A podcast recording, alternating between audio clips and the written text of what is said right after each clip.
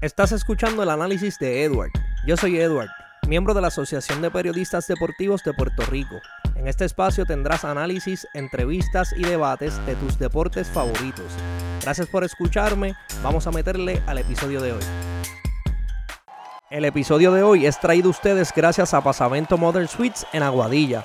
Si estás planificando tu próximo Weekend Getaway, síguelos en Facebook Pasavento Modern Suites para que puedas coordinar tu reservación. Por otra parte, si te gustan las cosas hechas a mano, tienes que seguir algo para ti Vero en Instagram y Facebook para que veas la gran inmensa variedad de artículos que tiene disponible para la venta. Ella hace envíos en Estados Unidos y en Puerto Rico y le puedes pagar por ATH móvil o por PayPal.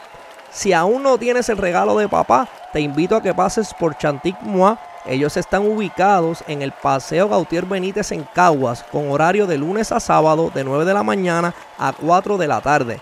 Acá y yo, si usted es una dama, use de excusa que tiene que buscar el regalo de papá, porque allí en Chanticmois tienen ropa para damas y caballeros. Así que aproveche y le compre el regalito a papá y de paso se lleva algo para usted.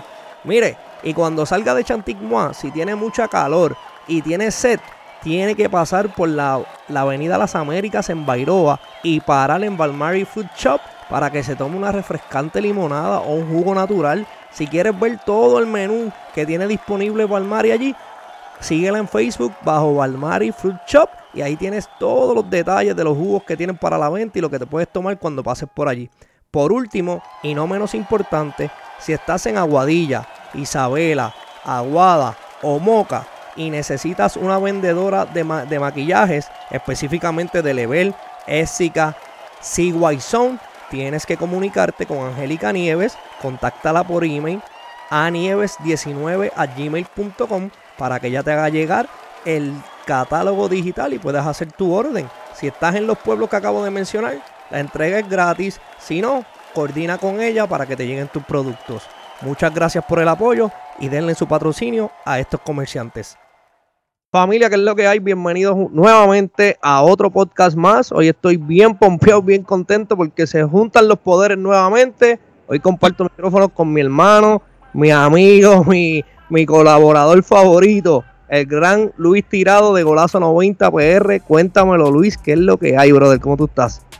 Eduardo, ¿cómo estás? Saludos. Espero que estés bien. Espero que toda tu familia, amistades, todos estén súper bien dentro de esta situación del COVID. Y vamos para adelante, mano. La que hay. Gracias, Luis. Qué bueno que estás aquí conmigo. Vamos a meterle rapidito porque la Liga Santander, el fútbol que tanto tú y yo hablamos todos los jueves en nuestro live, arranca este 11 de junio del 2020. Entonces, la primera pregunta que yo tengo para ti es bien sencilla, Luis. ¿Va a haber fanático en algún momento dentro de los partidos cuando reanude la liga? ¿Qué tú crees? Pues mira, sinceramente, la liga específicamente no ha hablado mucho sobre qué, si van a permitir la apertura de fanáticos, si los, este, si los partidos se van a hacer con capacidad reducida, completa, no se ha dicho mucho. Yo lo que había escuchado antes, hace como un mes atrás, era que querían, por lo menos para los juegos televisados, poner eh, ruidos o sonidos como si hubiera fanático, como algún tipo de holograma o algo así. Pero hasta donde yo sé, no hay capacidad, o sea, no van a abrir puerta al público. Lo que tengo entendido es que creo que para la Copa del Rey iban a hacer algo, iban a permitir fanáticos, pero para mi entender deberían permitir una capacidad reducida.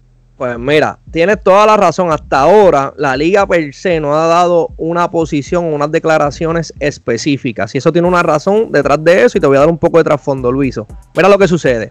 Allá en España, los que están dirigiendo esta reanudación de competencia y obviamente flexibilizando las actividades de todos los seres humanos de cara a la pandemia y a lo que va a ser nuestra nueva realidad, ha sido estrictamente el gobierno. El gobierno a través, el gobierno obviamente y el, y el Ministerio de Sanidad de ellos.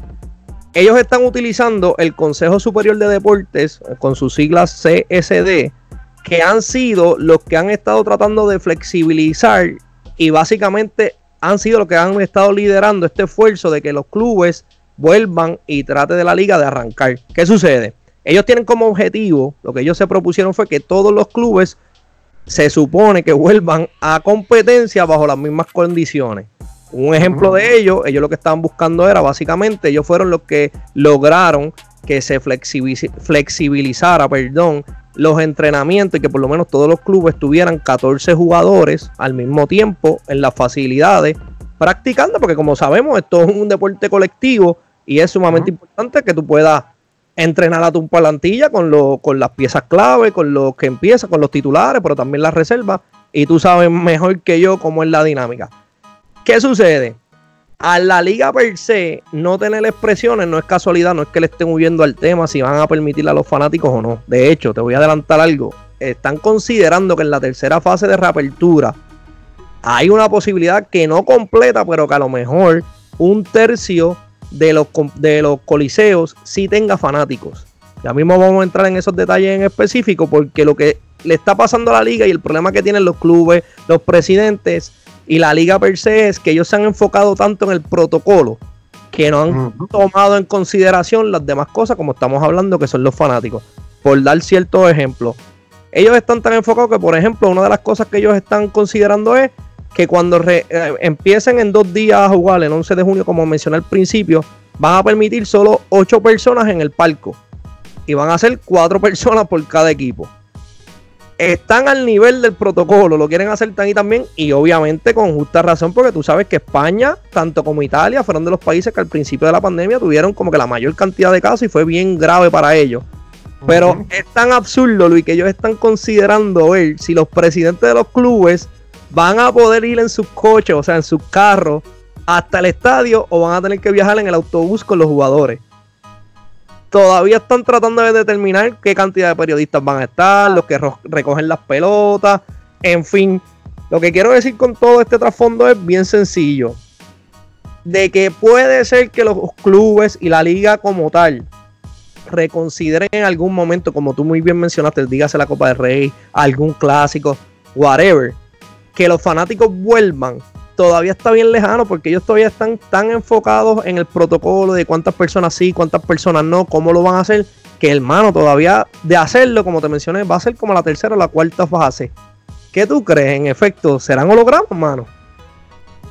Mano, este, acuérdate que, como te mencioné, eso era para hacerlo para atractivo para la televisión. Este, a fin de cuentas, si tú vienes a ver, yo no sé si esos ruidos lo pondrían vivo para los jugadores, no, o es solo para las transmisiones. Pues ahora que, mano, tú sabes, con lo que tú acabas de decir, tú podrías, por ejemplo, tomar este, qué sé yo, las medidas para tomar la fiebre, este, los periodistas que vayan protegidos y pues porque el que tiene mayor riesgo ahí de contagiarse son los jugadores y si los jugadores están jugando, ¿sabes? Deben echar para adelante. Es un buen punto. Yo creo, que, yo creo que ellos, en mi opinión, se están enfocando tanto en el protocolo porque lo que lo hace bien difícil es, tanto en España como acá en Estados Unidos, en Puerto Rico, en el otro lado del mundo, la situación es que tú no quieres muchas personas juntas en el mismo lugar. Y por ejemplo, vamos a ser positivos y optimistas, llegamos a la tercera fase y vamos a coger el Santiago Bernabéu y vamos a abrir un tercio de ellos. Perfecto, no hay problema porque pueden mantener la distancia, como tú muy bien dices, pueden ir protegidos, pero cuando entren los fanáticos, todos van a querer entrar a la misma vez. Cuando se acabe el partido, todos van a tener que salir por el mismo lugar, ¿me entiendes? Yo creo que ahí es donde ellos todavía le están dando mucho cráneo y es lo que se les está haciendo un poco difícil porque sí podemos coger la temperatura, todas las personas al final del día son responsables de protegerse, pero es inevitable, tú en algún momento vas a tener muchas personas juntas en un lugar que es lo que tú quieres evitar. Mira, la, realidad es que yo pienso que para quizás minimizar el foco de infección, ¿verdad? Yo no soy epidemiólogo, yo no... no yo tampoco. Es un importante, porque pues... Pero yo te diría, mano, que yo creo que ese tipo de estadios tiene más de una salida. De acuerdo. Lo ideal sería que tú los eh, esparzas, esas personas, por el estadio. No los pongas a todos este, en una sola sección, eso hace sentido. en una misma sección y entonces asignas esas secciones por salida. Por ejemplo, si estás en el, en el área del palco G, por, decir, por decirte una letra, y hay una salida 4, pues el G va para el 4. Y que se, se movilicen en orden, ¿sabes? O algún tipo de orden si se puede poner para evitar que hayan muchas personas pasando por el mismo sitio a la misma vez. Se puede hacer, yo creo que tendrías que requerirle las protecciones, incluso considerar como los, los estadios de hockey que ponen las barreras estas entre... Sí, con, eh, los que están en el palco bien cerca de la cancha y el, el fiberglass, como lo yo. Por si acaso, yo me arriesgaría y, buscaría alguna forma. Yo pienso que va a ser un reto, obviamente es una realidad que todo el mundo está enfrentando. También, ¿qué tú opinas en términos de genuinamente esto es por la falta que hace el fútbol o hay un factor económico que tú creas que esté ejerciendo de alguna manera presión para que la, liga reanude y poder, poder comenzar a jugar? Mira, la realidad es que esto no es por el amor al fútbol. Yo centro mi opinión, ellos han perdido muchos ingresos desde febrero que comenzó esto, mitad de febrero, más o menos, o marzo. Este, ellos han perdido mucho en sponsor, ellos han perdido mucho dinero en cuanto a las entradas de fanáticos. Ellos han perdido incluso ingresos por haber pasado de ronda de Champions, que la Champions, como pues, vamos a hablar ahorita un poco más de eso, pero ellos no han recibido muchos ingresos. Entonces, muchos de esos clubes necesitan esos ingresos, incluso necesitan hasta vender jugadores para poder cuadrar sus finanzas. Y que yo estoy bien seguro que por el amor al fútbol no es y es más un aspecto económico. Yo estoy de acuerdo contigo, yo creo que similar a la NBA que, lo hice en el podcast mío anterior. Yo creo que esto no se trata tanto del deporte. Sí, eventualmente yo soy el primero en reconocerlo, Luis. Eh, de alguna forma u otra, nosotros nos tenemos que mover a nuestra, a lo que va a ser nuestra nueva realidad. Y como establecía en ese podcast que acabo de mencionar, mira, el COVID va a estar por cierto tiempo. O sea, esto no es que se va a ir, va a tomarnos tiempo en lo que nos adaptamos. Eh, va a ser es, parte de lo que vamos a seguir viviendo going forward. Yo pienso también que esta presión económica que están sintiendo tanto en el fútbol y en los demás deportes, pues hasta cierto punto es irracional porque no lo estás viendo, no solamente no estás considerando el amor al deporte, sino también por más que tú me lo quieras explicar, por más que por más protocolos que tú tengas, en realidad es que el riesgo está, ¿me entiendes? Yo sé que no lo vas a poder erradicar por completo, pero ¿qué te garantiza a ti? No tanto los fanáticos como empezamos hablando en este programa, pero por ejemplo, ¿qué te garantiza a ti que un jugador no se enferme?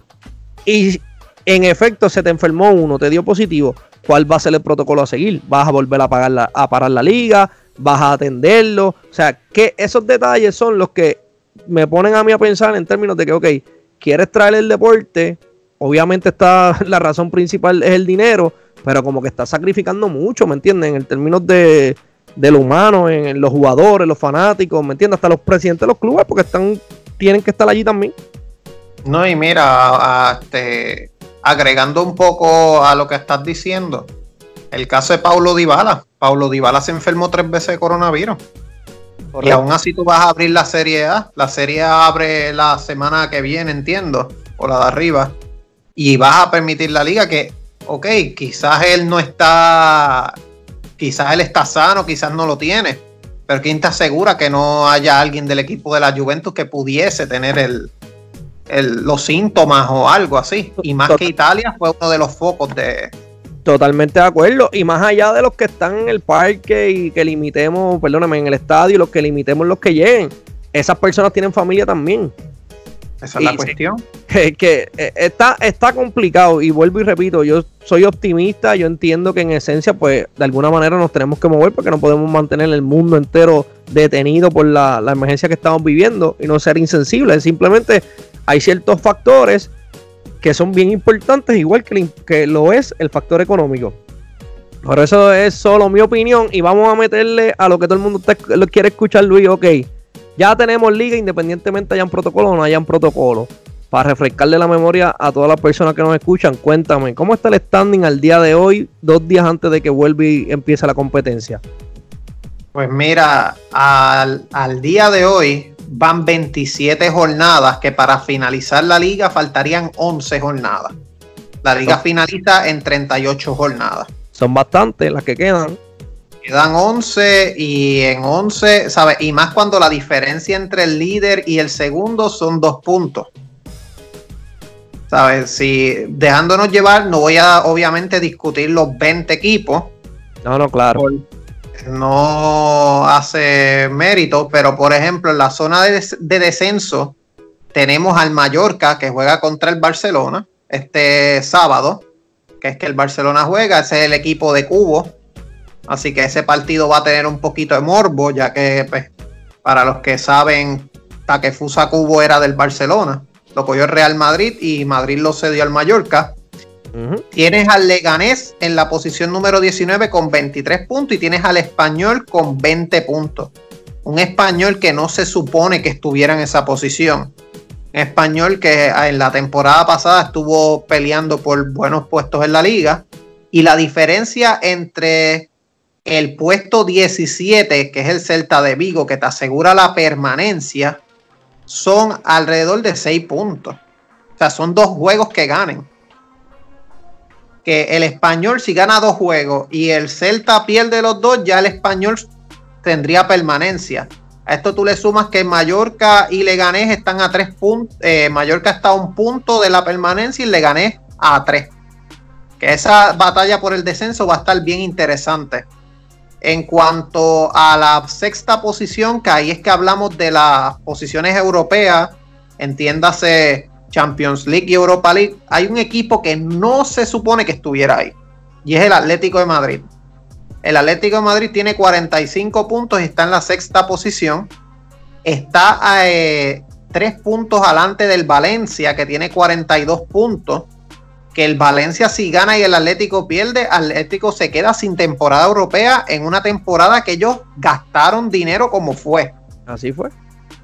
Sabes que es irónico porque trajiste a Joao Félix, este, se te fue Lucas Hernández, pero trajiste muchos jugadores y está en la sexta posición. Yo no pienso que el Atlético termine ahí, porque el Atlético está a dos puntos del tercer lugar, que es el Sevilla que tiene 47 puntos. Real Sociedad tiene 46. Getafe, que está luchando por esos puestos, tiene 46 también. Que esas posiciones de la 3 a la 6, esa lucha va a estar bien interesante, ya que la diferencia son dos puntos por cuatro equipos. Y pues para los que todavía no saben, pues Real Madrid está segundo lugar eh, con 56 puntos. Ellos están bastante sólidos en esa segunda posición. Son 9 puntos de diferencia con respecto al Sevilla. Tiene una diferencia de más 30 en cuanto a goles encajados y anotados. Y Barcelona está primero con 58 puntos, dos puntos más que el Real Madrid y dos puntos más en diferencia en goles. Hay que destacar que si Barcelona quedase empate con el Real Madrid, Real Madrid se lleva la liga. Así mismo es. Porque Real Madrid le ganó el último partido al Barcelona. El último clásico lo ganó el, Madrid. Te pregunto, Luiso, después de haber escuchado todo esto, el descenso es la parte interesante, digo todo, el schedule siempre es interesante en la liga, pero específicamente el descenso. En términos de cuando reanudemos el torneo, como mencionamos desde que arrancamos el podcast, ¿qué tú esperas? ¿Va a sufrir algún cambio en, términos de formato o la liga, vamos, como mencionaba, vamos a llevar a cabo las 11 jornadas y seguimos como si aquí nada hubiese pasado? Bueno, hasta ahora lo último que fue publicado hace un día atrás, la liga planea o planifica, mejor dicho, planifica este, cumplir con las 11 jornadas. Ahora mismo sea que en términos del formato per se, no es que vamos a tener un mini, un mini torneo, vamos a cortar jornada, va a ser business as usual. Bueno, hasta ahora, perdóname, hasta ahora donde estoy viendo está hasta la jornada 35. O sea que hay tres jornadas que puede ser que todavía no Nada se perderían aproximadamente. Que dos jornadas son seis puntos. Yo entiendo que ellos van a estar testing y no me sorprendería que la cumplieran completa. Porque ahora mismo ellos tienen pautado para que la finalice el 25 de junio. partiendo la premisa de que se llevan todos los partidos como está. de acuerdo. Y partiendo la premisa que no, que no hay una otro otra detención del torneo, que no se sale de control y todas las cosas que la incertidumbre que, rodea esta reanudación de competencia. Hay una cosita, Luis, que a mí sí me llama la atención y es, por ejemplo, si nadie, los que nos están escuchando no lo sabían, ha habido un montón de ruido y un montón de, de reportes en términos de la condición física de Leonel Messi y voy a usar a Messi de ejemplo porque fue una cosas de la que ha pasado en esta última semana y ha sido como que un foco de, conversación o un punto controversial, por así decirle. Y en términos generales se va a hacer mi pie forzado para decir lo siguiente. Hay un factor que a mí me parece bien interesante y es el nivel de juego que nosotros vamos a estar viendo. No podemos olvidar que aunque muchos de estos atletas, muchos de ellos no, todos o la gran inmensa mayoría, déjame tampoco generalizar porque capaz que después me escocoto, físicamente ellos están listos, están ready. Aquí a mí lo que me preocupa es el colectivo. ¿Qué nivel de juego tú esperas o, tú desearías poder ver cuando en dos días nosotros nos sentemos en ese televisor a ver el, primer partido post COVID-19? ¿Qué, ¿Qué tú esperas en ese sentido, Luis? Pues mira, sinceramente, como empezó la Bundesliga, la Bundesliga empezó bien intensa. ¿Sabes? Empezó bien intensa, has visto muchos goles. Yo te diría que los jugadores deben estar bastante en shape. Si uno, este, porque pues tuvieron casi tres meses de descanso. Es verdad que ellos hacían sus rutinas y toda la cuestión, pero, ¿sabes? Están mucho más descansados. A esto tú le sumas que hay equipos que recuperaron jugadores que eran vitales para ellos. Un caso es Barcelona recupera a Luis Suárez para el juego. Muy posiblemente recupera a Dembélé también, no para este partido, pero lo recupera para quizás finales de temporada. Yo entiendo que en cuanto al, rendimiento de los jugadores debe ser bastante óptimo ya que pues pudieron entrenarse, pudieron descansar. Ahora, en cuanto a lo colectivo, hay que ver cuánto ellos han podido practicar, porque la realidad es que los entrenamientos a equipo completo empezaron hace dos o tres semanas atrás, si no me equivoco. Semana, así full full, dos semanas. Pues dos semanas que si ellos no están como que al día en lo colectivo, vas a ver mucha vas a ver mucho, mucha falta de ritmo en cuanto a lo colectivo se refiere, no va a ser por el shape. Esto yo entiendo que estos primeros partidos, estos primeros dos, pueden parecer partidos de pretemporada que tú ves que les falta el ritmo, pero no va a ser por el shape de los jugadores. Va a ser por, por el rendimiento colectivo que pues no han podido entrenar mucho tiempo. Yo creo que a los amigos nuestros de Culé y Birra no les va a gustar lo que voy a decir, pero yo creo que con esa defensa tan nefacta que estaba presentando en, en la última jornada del Barcelona, el ser realista y reconocer que el ritmo va a estar un poquito fuera de sincronización, va a estar bien interesante ver cómo se comporta esa, esa última línea de defensa para el Barcelona, porque de verdad que Digo, entre todo y by the way, están todos los clubes como quería el CSD en, igual, en igualdad de condiciones, porque los tres, como tú muy bien mencionabas, todos los clubes han estado tres meses fuera. Los jugadores por su parte han hecho su acondicionamiento físico, se han mantenido entrenando y haciendo sus cositas. Es cuestión de ver cuánto tiempo les toma retomar el reloj suizo en términos de la ejecución, los esquemas defensivos, la ofensiva, los ataques, el contraataque y todos los detalles que pasan dentro de un partido que por más que ellos entrenen, y estoy de acuerdo contigo full, físicamente el que llegue fuera de shape no tiene excusa. Es un irresponsable porque ha tenido tiempo de más para descansar y fortalecer las áreas que entendía que, tenía que estar trabajando durante esta, esta pandemia. Ahora bien, Luis, te pregunto. Te digo, te digo más la delantera del Barcelona va a dar miedo. ¿Sabes? Yo vi estas prácticas hace unas dos semanas y los jugadores están otro nivel. Sergio, Ramos, puede sacar una camisa diciéndote que ellos también están ready. Eh, a eso iba. El, en cuanto si tú vienes a ver, pues sí, la delantera del Barcelona va a estar impresionante, pero la defensa pues deja mucho que desear. El Madrid yo lo veo más sólido porque el Madrid estuvo entrenando, yo te diría desde marzo, que los ponían a entrenar a cada uno por su cuenta. El Madrid fue bien enfático en cuanto a que mantuvieran sus training personales. Es verdad que uno se pasa jugando golf por ahí todavía, pero. qué bueno que lo mencionaste, porque antes de que nos sentáramos a grabar esto, Luis, tú sabes que posaron por una foto y Bale salió haciendo la, una postura, o sea, la, forma que se paró en la foto del colectivo fue como si estuviera haciendo un swing de, golf. Literal. Es, es que ya se ve que ya no le interesa estar en ese equipo a él.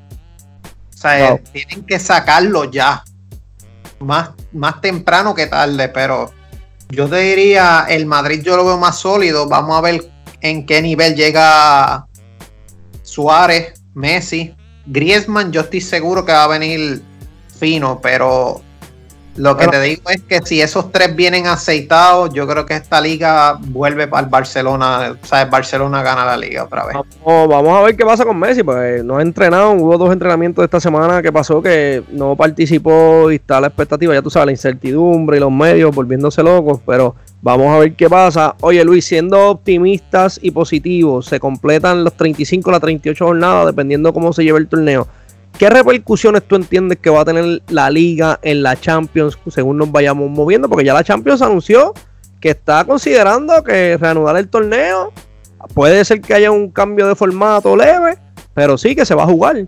¿Qué tú piensas que cuáles van a ser las repercusiones de, de la liga per se en la Champions, si alguna? Pues mira, la ventaja es que si hubieran dejado la Eurocopa hubieran dejado la Copa América que se supone que se celebrara, los jugadores iban a llegar bien cansados, bien este, extenuados a la Champions. La realidad es que si, por ejemplo, tú estás cumpliendo la jornada, como te había mencionado, ya para el, si es la última fecha, pongámosle que la última fecha sería el 25 de junio Todavía no, pues como te dije, hay dos jornadas que no aparecen todavía oficiales. Pero si tú partes de esa premisa de que es hasta el 25 de junio, por lo menos la liga se mantiene, o sea, los jugadores de la liga se mantienen bien porque, por ejemplo, la Champions se espera que empiece el próximo 7 de agosto. Y el partido que se piensa celebrar es Juventus contra Olympic de Lyon y City contra Real Madrid. El 8 empezaría Barcelona-Nápoles y Bayern-Chelsea. Serían los partidos del 7 y el 8, que pues volvemos de, junio hasta finales de, de eh, o sea, hasta agosto, los jugadores estarían bastante descansados. Ahora, hay que ver que entonces ese maratón que le toca después de la Champions, porque el, el 7 y el 8 se juegan los octavos y ya el 11 y el 12 están jugando los cuartos de final. Así es. Sabes que pues no tienen quizás los partidos de liga, porque todavía no se ha hecho oficial cuándo es que va a empezar la liga 21-22 o 2021, la fecha que la próxima liga. Pero entonces Va a jugar 11 y 12, 14 y 15 los de vuelta. Semifinales juegan 18 y 19 y 21 y 22 la vuelta. Y el 29 de agosto tú celebrarías la final. O sea, tú estás diciendo que en menos de un mes tú vas a hacer tres rondas de Champions.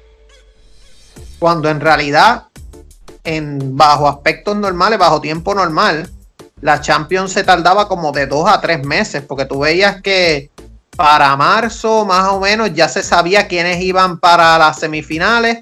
Porle Cabril jugaba en las semifinales y en mayo, casi en junio, era la final. A esto tú le tienes que sumar cuándo es que empieza la próxima Champions. Porque la próxima Champions posiblemente la empiezan entre noviembre y diciembre. Que los jugadores van a estar esbaratados para comenzar esa Champions en una liga que empezaría a mitad también, que estarían en la mitad de la liga.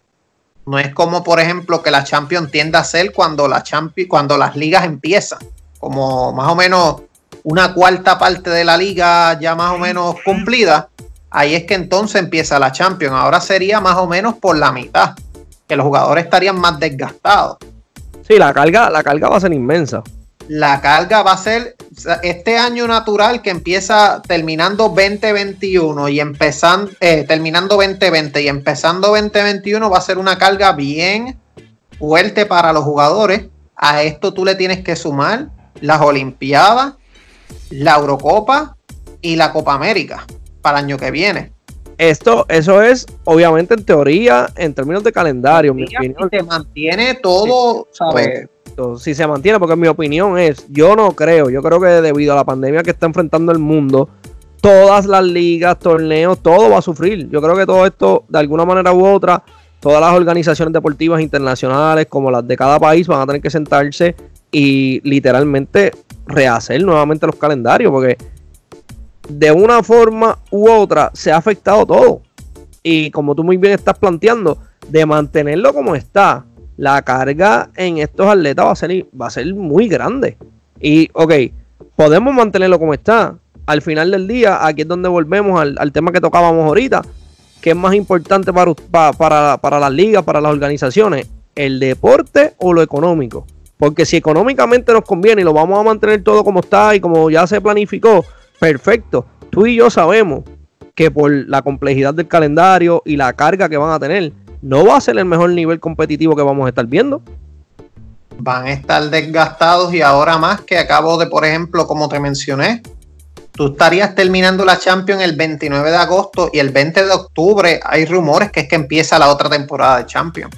No, o sea, no tienes un mes de descanso. No exacto, no, no, no vas a poder. Yo, yo pienso que, obvio, ahora mismo si se ve bien, como tú hacías alusión hace un ratito, todo el mundo entrenado, físicamente todo el mundo está listo, han tenido descanso de más.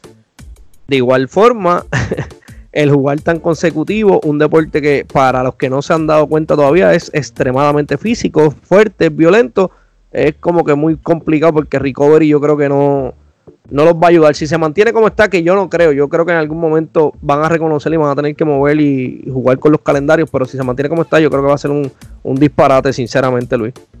No, y también súmale a esto que hay algo que no hablamos aquí, que ahora te lo voy a mencionar. La liga francesa terminó. ¿Qué tú vas a hacer con el PSG? ¿Qué tú vas a hacer con el Olympique de Lyon? Que son equipos que no tienen liga. De acuerdo. ¿Qué, nivel van a traer para la Champions ellos? Sí. Porque ellos ahora mismo, ellos, los que la tienen fácil, y ves, eh, vamos a aclarar, no es que sea un mamey, pero el PSG, el Olympique de Lyon y el Ajax, que el Ajax pues se eliminó de la Champions, pero tiene que jugar la Europa League. Ellos no se tienen que preocupar por tener partidos de liga que el nivel de esos equipos no va a ser el óptimo tampoco. Porque no es lo mismo cuando tú tienes partidos que los jugadores como que mantienen esa disciplina, como que están más motivados a que cuando este, no tienen juego por mucho tiempo. Totalmente de acuerdo. Yo creo que, como te decía, van a tener que reconsiderar seriamente, ver cómo vuelven a, caer otra vez en la cadencia de los torneos y las fechas, de mantenerlo como está. Es una locura. Esa es mi opinión. Yo creo que va a ser humanamente bien, bien, bien difícil, por no decir imposible, porque nada es imposible en la vida, pero va a ser demasiado sacrificado. Yo creo que, que ningún club o organización con dos dedos de frente vayas a tratar de empujar para hacer algo así, a menos que los intereses económicos sean mucho más importantes. Ahora bien, Luis, volviendo específicamente a la liga, cuéntame, ¿qué tú crees que va a pasar en esta reanudación del torneo? ¿Tú crees que el Barcelona va a volver a ganarla? ¿El Real de Madrid está puesto para esto de verdad? ¿Atlético podría sorprendernos? ¿Qué tú crees que va a pasar en lo que queda de torneo en estas jornadas que van a empezar en dos días? Bueno, yo te diría, Atlético tiene imposible ganar la liga. ¿Sabes? Ahora mismo, como te mencioné, son 13 puntos de diferencia, que aunque no parezca mucho, pero 13 puntos en 11 jornadas.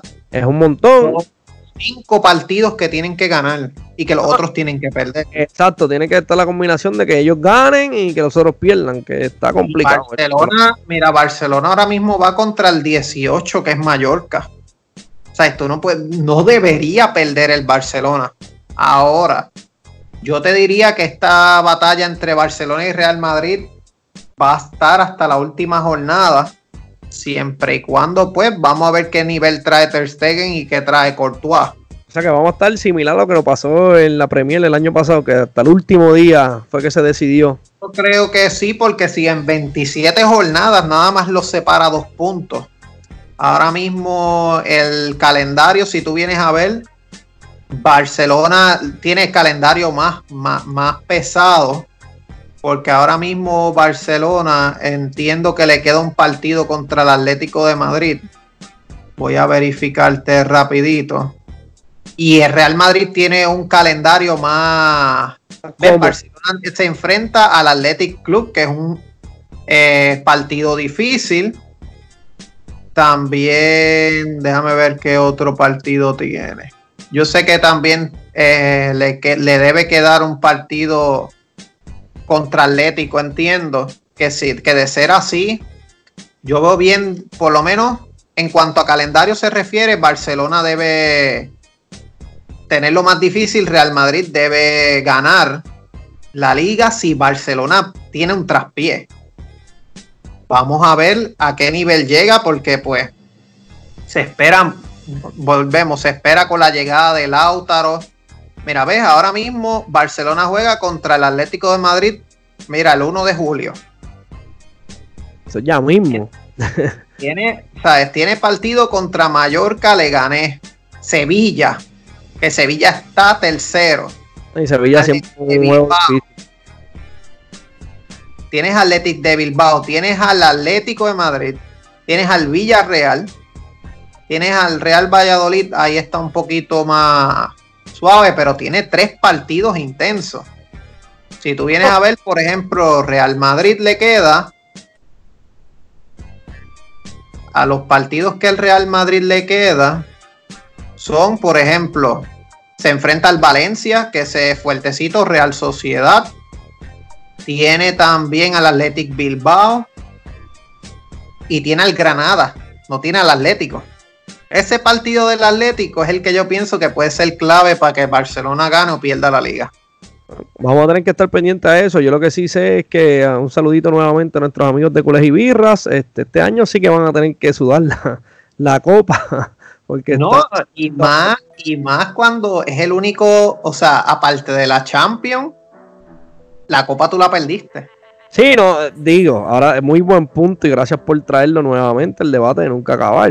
Eh, si no hay Champions o vemos cómo termina, que todavía no tenemos certeza de cómo se va a llevar a cabo el torneo.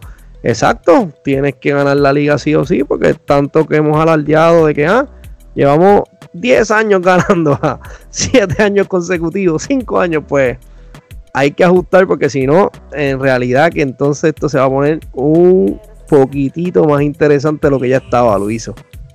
No, esa es la cuestión que ya, ya no se vale que la liga sea ya. No puede ser el premio de consolación, la tienen que ganar sí o sí. Correctamente, estoy 100% de acuerdo contigo. Oye Luis, ya que te tengo aquí, vamos a aprovechar, brother, porque hace tiempo que no hablamos. Cuéntame, ¿qué rumorcito tiene ahí antes de, irnos? Que, que, vaya a compartir conmigo y con todo el mundo que nos está escuchando ahí. Pues mira, hay un par de rumores. Este, no sé si has podido ver la novela que es este de Lautaro Martínez. Cacho, Lautaro está, mano, all over the place, brother, de verdad que sí. Eso es, tú, todo lo, cada vez que tú sigues algo del, del, soccer, lleva literal como que está en todos los timelines todo el tiempo el hombre. Cuéntame, ¿qué es lo último? ¿Qué ha pasado ahí? Lautaro se espera ya que cada vez el fichaje por el Barcelona está más encaminado. Hasta la última información apuntaban a que Junior Phil, pues el que se va a ir para el Inter más entiendo que es una, creo que es alrededor de 70 millones o un poco más que van a dar por, por Lautaro para que entonces él llegue al equipo del Barcelona. Es un jugador que tiene mucho talento. Es un jugador que cae como anillo al dedo al relevo de Luis Suárez que si tuviera a ver, porque el Luis Suárez le puede quedar una que otra temporada, yo te diría que le queda una temporada en el Barcelona como mucho. Y Lautaro, pues cada vez este, apunta, apunta a estar más cerca del conjunto culé. A eso también hay que, hay que sumarle que hoy salió una noticia bastante interesante y es que Paulo Dybala se deja querer por el Barcelona. Sí hmm. mismo es que dice la noticia. Vamos allá. tú estás queriendo juntar los dos jugadores argentinos, o por lo menos del presente con mayor proyección, ya que pues Paulo Dybala es un gran jugador, los quieren como el sucesor de Messi en Barcelona, él no está feliz en, el, en la Juventus, porque pues ha perdido protagonismo con, con Cristiano Ronaldo. CR7. ¿Cómo es? CR7. CR7, ¿sabes? Es bastante... Ah. Él, dice que prefiere jugar con Messi. Vamos a ver si Barcelona hace oídos a esta operación. Es un jugador que puede jugar media punta y extremo. A mí, yo te voy a ser bien honesto, Luis. En ese particular específicamente, Dybala es un, es un excelente jugador. Y yo puedo creer, yo puedo entender que él se sienta, ¿cómo te digo? Bajo la sombra de Cristiano, pues por la atención y el estilo de juego y toda la, y toda la cosa, todo lo que lleva el. Todo lo que trae Ronaldo al campo. El problema, en mi opinión, que tiene Dybala es que yo prefiero jugar con Messi, pero es que eso no va a cambiar. Yo creo que en el caso de Messi, específicamente ya el Barcelona es peor. ¿Me, ¿Me entiendes lo que te quiero decir? Si te molesta o incomoda un poco estar en la sombra de CR7 porque tú entiendes que tienes el talento, a pesar de que obviamente la circunstancia que es interesante desde la manera que Dybala lo está pensando. Yo no creo, aunque es otra liga, yo sé que Messi eventualmente, ya estamos hablando que maybe dos, tres añitos más y, pues se, va porque no va a durar todo el tiempo.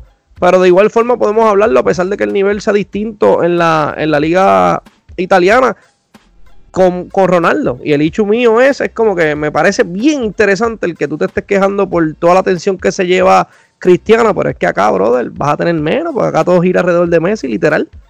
¿Sabes sabe lo que pasa? Que, por ejemplo, la Juventus eh, CR7 choca mucho con la posición de Dybala. Sin embargo, en Barcelona, la única ventaja que yo le puedo ver a este posible fichaje, que también voy a decir otra noticia que salió de Dybala, ya me está que está tirando chorritos para todos lados. Pero Dybala en el Barcelona puede jugar de volante como puede jugar en los extremos. Barcelona ahora mismo no tiene un jugador que crea, que crea jugadas. Por lo tanto, no tendrías que poner a Messi desde tan atrás. Y entonces Dybala podría complementarse con Messi y podría fluir más la ofensiva. Es un buen punto. si haces, si haces esta transacción, tú no puedes traer a Pjanic para el Barcelona. No, claro. Porque Pjanic y Dybala juegan casi la misma posición. Bueno, pero también podemos argumentar que hay mucha gente que después de escuchar esto va a decir, pero está bien porque tenemos lo mismo con los delanteros y los mediocampistas, tenemos como 5 o 6 que todos juegan lo mismo. Sí, pero por ejemplo, tendría jugadores innecesarios. Ahora mismo intentaste a Arthur meterlo como fuera lugar en una operación con Pjanic, un jugador de 30 años por uno de 22, cuando Arthur tiene más futuro que Pjanic. Full. Lo trataste de poner. Para mí ese mediocampo debe girar en torno a Frankie de Jong y este Frankie de Jong, Arthur y quizás traer un pivote defensivo como un estilo Engolo Canté, un estilo Fabián Ruiz, un jugador así.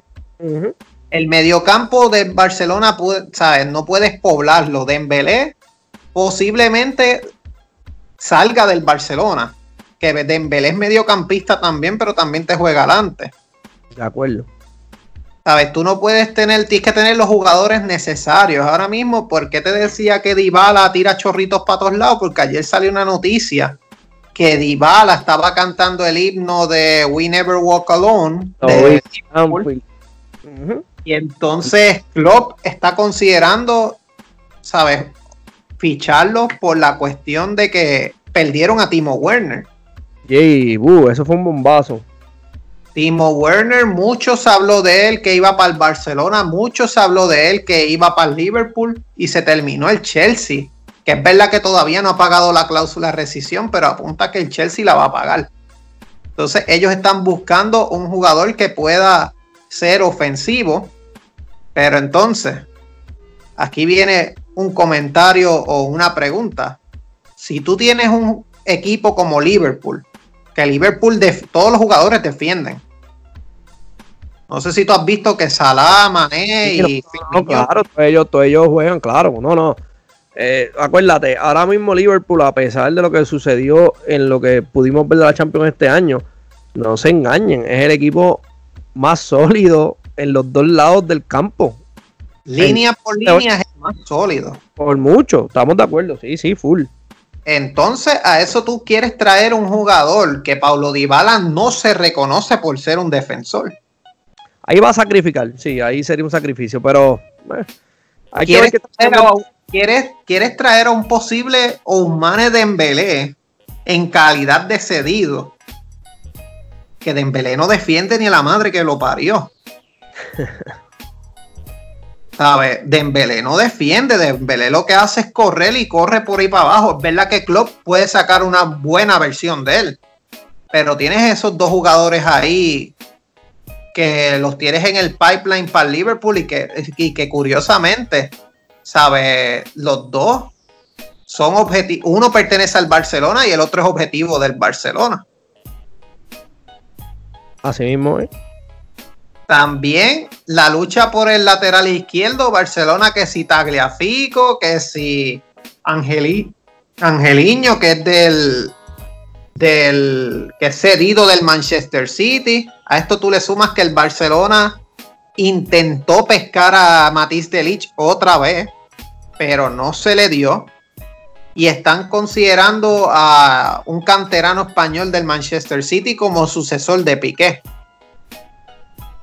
Sabes, ahora mismo hay un revolú brutal en las ligas. No se sabe qué va a pasar.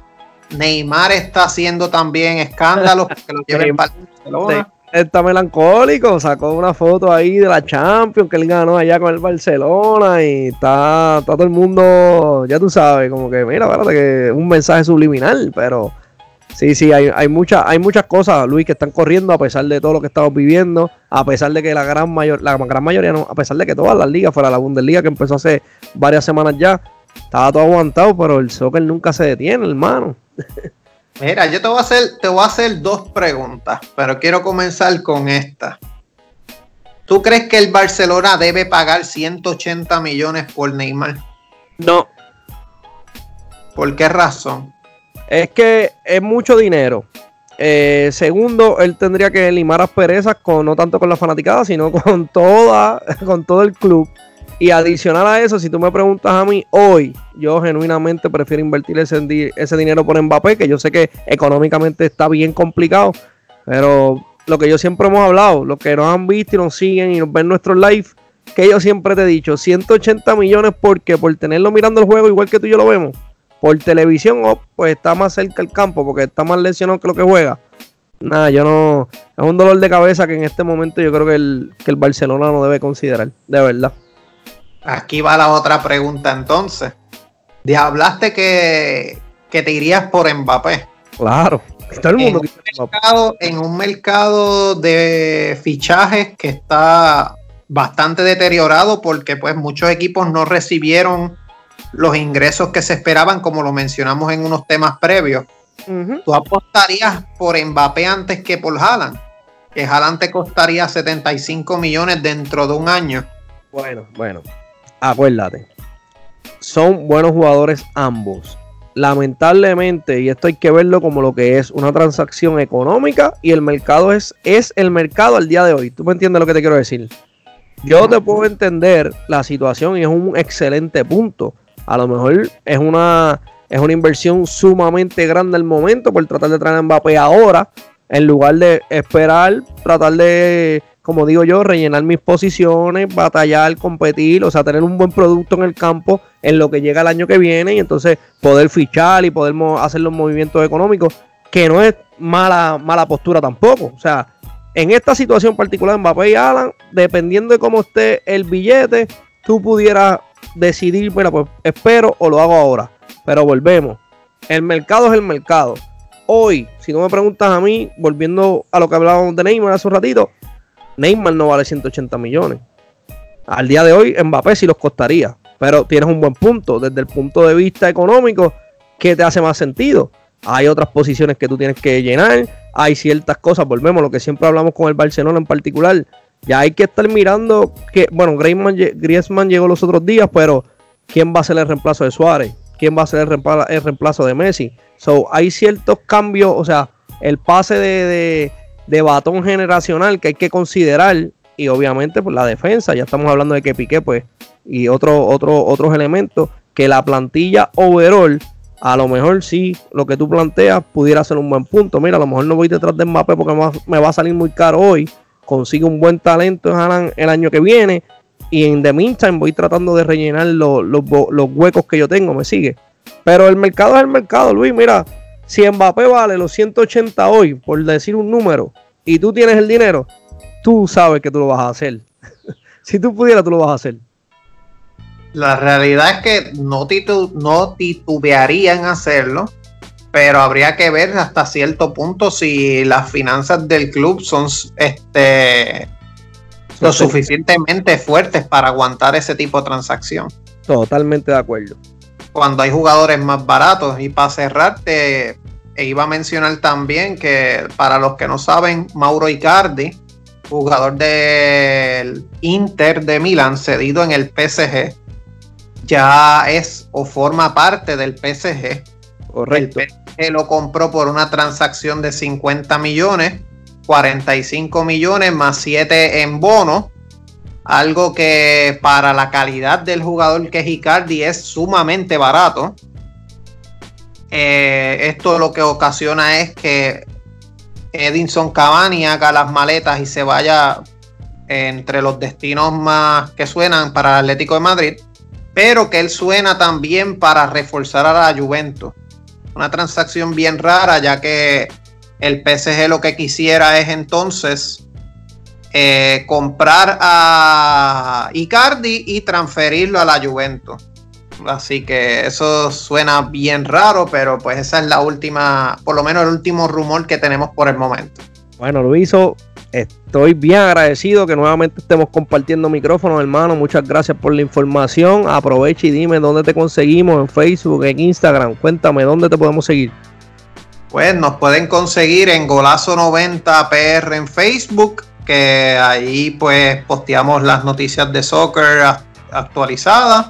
También en Instagram como G90PR y pues tienen que estar pendientes a lo próximo que estamos cocinando, tanto el análisis de Edward como Golazo 90, así que... Eso mismo. Por allá. Muy, eso mismo, gracias por traerlo, gente, gracias por escucharnos. Recuerden seguir ahí a mi hermano Luis Tirado y como acaba de mencionar, venimos con un proyectito juntos bien pronto y sé que les va a gustar, así que estén pendientes a sus redes, a mis redes.